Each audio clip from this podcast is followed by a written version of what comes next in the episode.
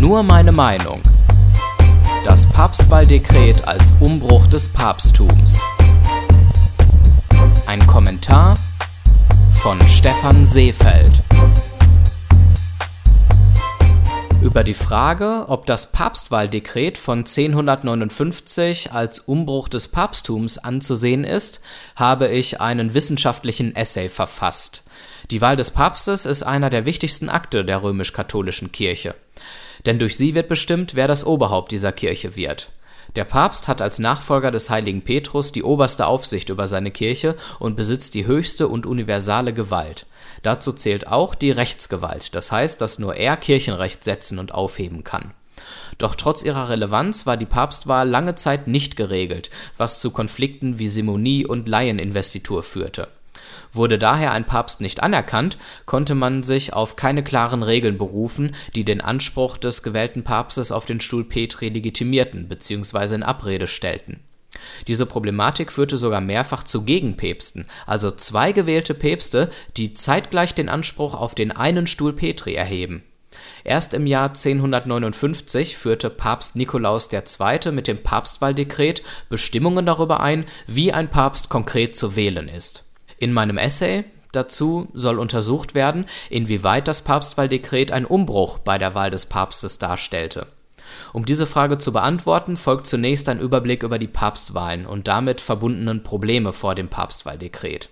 Als Grundlage dafür dient die Theologische Realenzyklopädie, die unter dem Begriff Papstwahl einen kurzen, aber sehr präzise zusammengefassten Überblick liefert Anschließend wird anhand des Papstwahldekretes dargestellt, mit welchen Regelungen die Probleme gelöst werden sollten.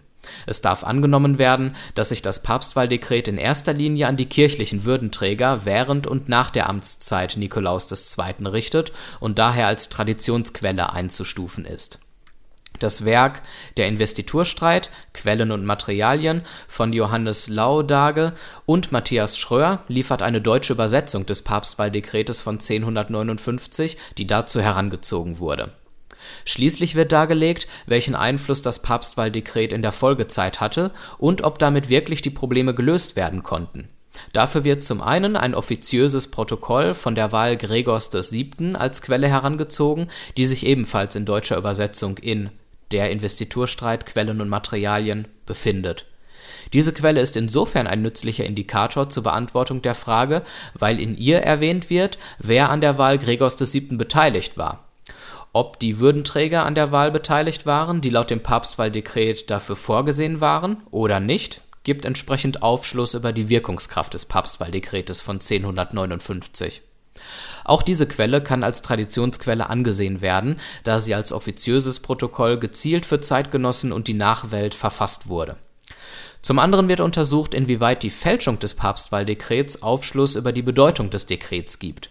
Über den genauen Zeitpunkt der Entstehung der Fälschung sowie die Person des Fälschers herrscht in der Forschung Uneinigkeit und Ungewissheit.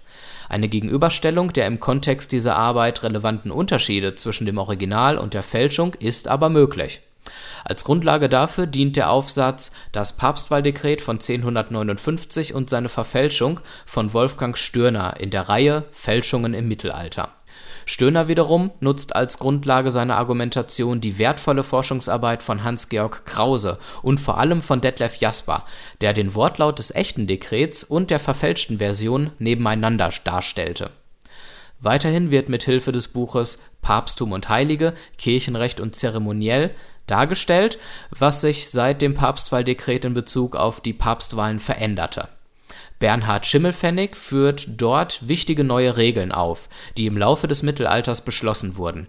Anhand dieser neuen Regelungen kann geklärt werden, ob das Papstwahldekret bedeutsam war und mit geringfügigen Ergänzungen angepasst wurde, oder ob es keine große Bedeutung hatte und bedeutsame neue Regeln erlassen werden mussten, um die Probleme bei Papstwahlen in den Griff zu bekommen diese wissenschaftliche Arbeit von mir ist erreichbar auf meiner Homepage www.stefanseefeld.de in der Rubrik Essays.